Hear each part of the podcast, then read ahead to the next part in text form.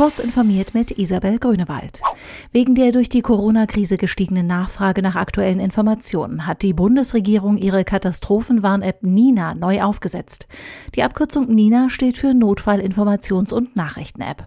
Wie das Bundesinnenministerium mitteilte, war die App, die beispielsweise vor Waldbränden oder Unwettern warnt, zuletzt mit rund sieben Millionen Nutzern fast an ihre Kapazitätsgrenze gestoßen. Die neue Version sei jetzt für bis zu 40 Millionen User ausgelegt und biete neue Funktionen. Unter anderem verschickt die App jetzt auf Wunsch aktuelle Informationen zur Corona-Pandemie als Push-Nachricht iOS 13.5, das Apple jetzt in dritter Beta bereitgestellt hat, liefert eine Bedienverbesserung bei der Gesichtserkennung, die die Geräteverwendung beim Tragen von Masken wie dem Mund-Nasenschutz erleichtert. Die neue Version ist an die momentane Situation besser angepasst. Aktuell versagt die Face-ID-Technik nämlich beim Mastentragen schlicht, weil ein großer Teil des Gesichts nicht erkennbar ist. Dies bleibt auch so. Allerdings verbessert sich die Geschwindigkeit, mit der dann der alternative PIN-Code-Dialog eingeblendet wird, in der neuen iOS-Version deutlich. Das System zeigt bei Maskenerkennung den Unlock-Screen mit Entsperrcode direkt, anstatt dass man zunächst nach oben wischen müsste, um den Face-ID-Unlock zunächst versagen zu lassen, wie dies aktuell der Fall ist.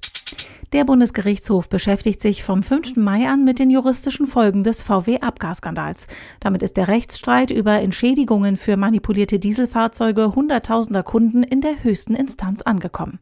Im konkreten Fall prüft der sechste Zivilsenat des BGH Forderungen eines Klägers aus Rheinland-Pfalz. Dieser will seinen 2014 gekauften Gebrauchtwagen an Volkswagen zurückgeben und dafür den vollen Preis von rund 31.500 Euro erstattet haben.